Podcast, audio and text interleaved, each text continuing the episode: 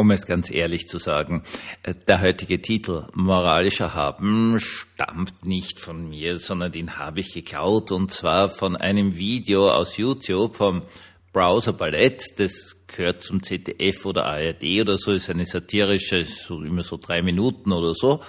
Und ähm, worum es dabei geht, werde ich dann nachher sagen. Als erstes darf ich sagen, dass ich mich bei meinen ganz lieben Schülern in der HLW von ganzem Herzen bedanke, denn Sie waren heute in besonderer Weise lieb zu mir. Ich hatte ja unmittelbar vor der, vom Unterricht die Beerdigung und ich sage es ganz ehrlich, das ist ziemlich hart, direkt vom Friedhof in eine Schulstunde zu gehen, von der Trauer in das Gott sei Dank wurdelnde, brodelnde Leben einer großen Schule und ich habe das denen dann gleich als erstes gesagt. Und sie waren einfach nur entzückend zu mir. Also das möchte ich sagen. Es hat sich dann eine wirklich sehr, sehr guter Unterricht ergeben. Und ich war wirklich, ja, ihnen dankbar. Also sie haben mir wirklich etwas von ihrer jugendlichen Spritzigkeit, Witzigkeit und so weiter und so fort geschenkt. Und das ist schon was Besonderes. Herzlich willkommen zum Tagebuch eines Pfarrers von eurem Hans Spiegel aus St. Veit an der Glan. Ja, dieses Video vom Browserballett ist absolut total genial weil es entwirft sozusagen ein Sportstudio zum Thema der, der Fußball-WM da in Katar. Und da hast du auf der anderen Seite so einen richtigen Sportkommentator mit. Und es geht jetzt um Tore und Messi und keine Ahnung, ich kenne mich mit Fußball nicht aus und so weiter, auf jeden Fall total köstlich. Und daneben haben sie aber dann, äh, damit das Ganze immer ausgewogen ist und kritisch und moralisch erhaben ist, eine Dame von einer Menschenrechtsorganisation äh, dazugestellt mit einem gelben T-Shirt mit dem Amnesty International Logo drauf. Und der Anne sagt dann immer, ja, und jetzt und so weiter und so fort und tolle Stadion und so. Und sie sagt halt dann drauf, ja, und wie viele da gestorben sind und so weiter und so fort. Nun, Jetzt brauchen Sie natürlich so circa österreichisch gesagt wie ein Kropf im Hals, dass der Pfarrer aus St. Veit an der Clan jetzt auch noch was dazu sagt. Also das ist natürlich wirklich notwendig. Nein.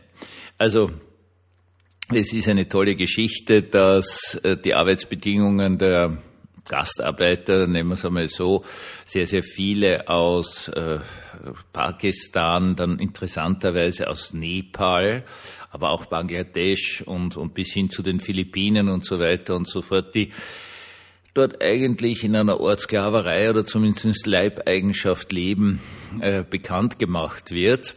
Unglaublich schlechte Arbeitsbedingungen, unglaublich schlechte Lebensbedingungen, auch in der Hitze bei der totalen anstrengenden Arbeit, keine ordentlichen Badezimmer, keine Duschen, die müssen sie im Klo irgendwie mit einem Kübel waschen und sind aufs engste zusammengepresst und gepfercht und ähm, ja, werden offenkundig auch teilweise um ihren Lohn betrogen und, und sowieso lebensgefährliche Arbeit. Und äh, vor allen Dingen eine Sache, die möchte ich schon sagen, weil da habe ich einmal mit einer jungen Deutschen geredet, die war in Kuwait, hat die da bei irgendeinem Hightech-Unternehmen gearbeitet und wir sind da mal zufällig ins Gespräch gekommen und die halt dann darauf hingewiesen hat, wenn man dort äh, arbeitslos wird, muss man sofort wieder einen Job finden oder man wird sofort von der Polizei ins nächste Flugzeug gesetzt. Und das ganz Furchtbare einfach für diese Gastarbeiter dahin im Katar ist, dass sie ungefähr im Schnitt, habe ich jetzt recherchiert, so um die 4000 US-Dollar, Euro, ist eh wurscht, äh, zahlen müssen an Vermittlungsagenturen, um dort überhaupt hinzukommen. Die machen das ja, um ihre Familie zu unterstützen. Und wenn du da relativ schnell rausfliegst, 4000 Euro in, in Pakistan oder Nepal oder Bangladesch oder Philippinen, das ist natürlich ein Vermögen, für das muss sich die ganze Familie verschulden. Und wenn die rausgeschmissen werden, äh, die haben keine Chance, das wieder zurückzuzahlen. Ja, also der, der, der muss da schon zwei, drei Jahre dort arbeiten, damit er nur diese äh, Grundkosten sozusagen wieder herinnen hat ja eine unfassbare Situation. Und anscheinend hat es die Welt jetzt kapiert. Also das, zumindest in Europa ist da ganz viel Berichterstattung drüber. Und äh, das, das ist jetzt mal toll. Weil es zum ersten Mal einer breiteren Öffentlichkeit doch irgendwie bewusst wird. Äh, die, die unglaubliche Umweltschädlichkeit, ganze Stadien zu klimatisieren und was weiß ich, was für einen Wahnsinn. Das, das äh, kommt jetzt so zum ersten Mal in breitere Bevölkerungskreise hinein. Natürlich hatten wir das. Also das berühmt-berüchtigte Burj El Arab, das angeblich beste Hotel der Welt, das witzigerweise nicht einmal Kanalisation hat, sondern nur Klär, äh, Senkgruben, das ist alles, was die dort haben äh, wurscht, ne, wer hat denn das gebaut? Bitte, diese, diese super tollen äh, Urlaubsressorts da hier in Kuwait und was weiß ich, wo samt dieser künstlichen Inseln und bla blub. Ja, wer hat denn das gebaut? Das haben die Leute, die es interessiert hat, schon immer gewusst, was dort abgeht. Aber äh, größere Teile der Bevölkerung offenkundig nicht. Jetzt ist es mal bekannt. Das ist ja schon mal was. Ähm, auf die Details gehe ich jetzt gar nicht ein. Auch deshalb, weil, äh, wie gesagt, wer sich dafür interessiert hat, hat es eh schon seit vielen, vielen Jahren gewusst und der Rest und so weiter und so fort. Und es gibt eine öffentliche Diskussion. Was der entscheidende Punkt bei der ganzen Sache ist, ist etwas anderes, was auch mich befragt. Es gibt diesen schönen alten Spruch, der leider wahr ist. Jede Macht wird missbraucht und absolute Macht absolut. Das heißt auf gut Deutsch, das sind sehr, sehr arme Leute und jeder, der Geld hat, hat Macht über sie. Also alle, die in Pakistan wohnen, der wird schon eine Schicht geben, die wohlhabend sind, auch nach unseren Maßstäben, aber das sind halt winzigste Teile der Bevölkerung. Ja, pff, irrelevant schlussendlich und der Rest ist einfach bettelarm. Und die werden ausgenutzt, weil sie keine andere Chance sehen, weil sie ein bisschen was für ihre Familie tun wollen. Und dann kommen sie eben in eine Leibeigenschaft, Sklaverei, sonst irgendwas hinein. Es ist wirklich eine ganz, ganz, ganz furchtbare Geschichte. Und das wollte ich euch jetzt einfach einmal sagen. So schaut's aus und nicht anders. Macht zieht immer Missbrauch nach sich.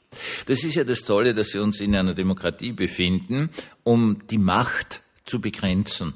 Das ist der eigentliche Sinn der Demokratie, weil wenn du nur Oligarchien hast oder so irgendwas, dann, dann, dann entartet das innerhalb kürzester Zeit von einer Diktatur gar nicht zu reden.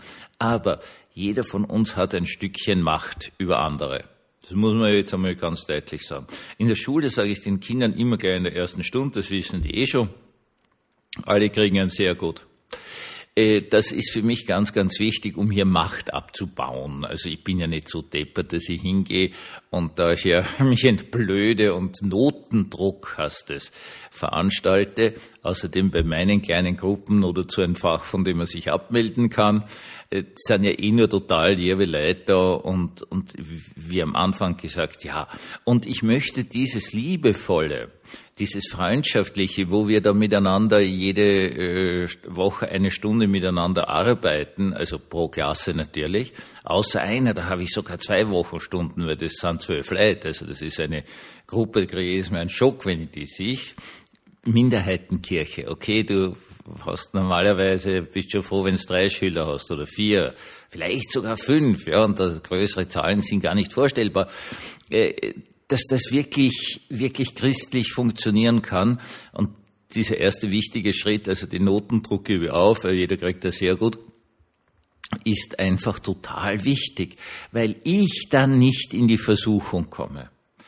Ich frage Sie ganz ehrlich, ja, wenn Sie einfach ultraschweinereich sind, einfach nicht, einmal, weil Sie geerbt haben, sondern weil Sie einfach in Katar geboren sind, katarischer Staatsbürger sind, angeblich also auf, auf dem größten Erdgas äh, Vorkommen der Welt sitzen, dann noch hören, dass wegen äh, Ukraine-Krieg, also alle, absolut alle wollen ihr Erdgas und also dieses Flüssiggas und die Deutschen und die ganze EU bauen wie die wahnsinnigen Hafenanlagen aus, um dieses Flüssiggas wieder in Erdgas zurück zu äh, und da wird baut und dann und gemacht und pausenlos ist er äh, irgendeine Delegation da, die ihnen die Füße küsst Wie lang dauert's bei Ihnen, bis diese Macht, die man Ihnen gibt, ja, also nicht nur der liebe Gott, der heute dort irgendwelche Erdgaslager äh, hingebastelt hat, sondern die Menschen,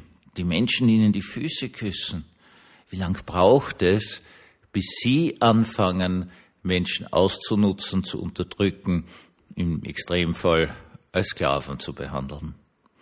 Wir alle sollten niemals hineingehen in die Rolle der moralischen Erhabenheit, denn ja, die Versuchung, die Versuchung ist ein Hund. Die Versuchung ist für jeden von uns ein Hund. Und ich meine, es ist so eine der wichtigsten, vielleicht sogar die wichtigste christliche Übung, sich immer wieder zu fragen, wie viel Macht habe ich? Und benutze ich sie schon, um anderen Menschen das Leben schwer zu machen und mich noch größer zu machen? Oder gehe ich hin und gebe Macht auf? Und ich glaube, meine Lieben, das ist wirklich eine Frage, eine Frage, ob unser Leben gelingt oder eben nicht. Einen gesegneten Abend uns allen.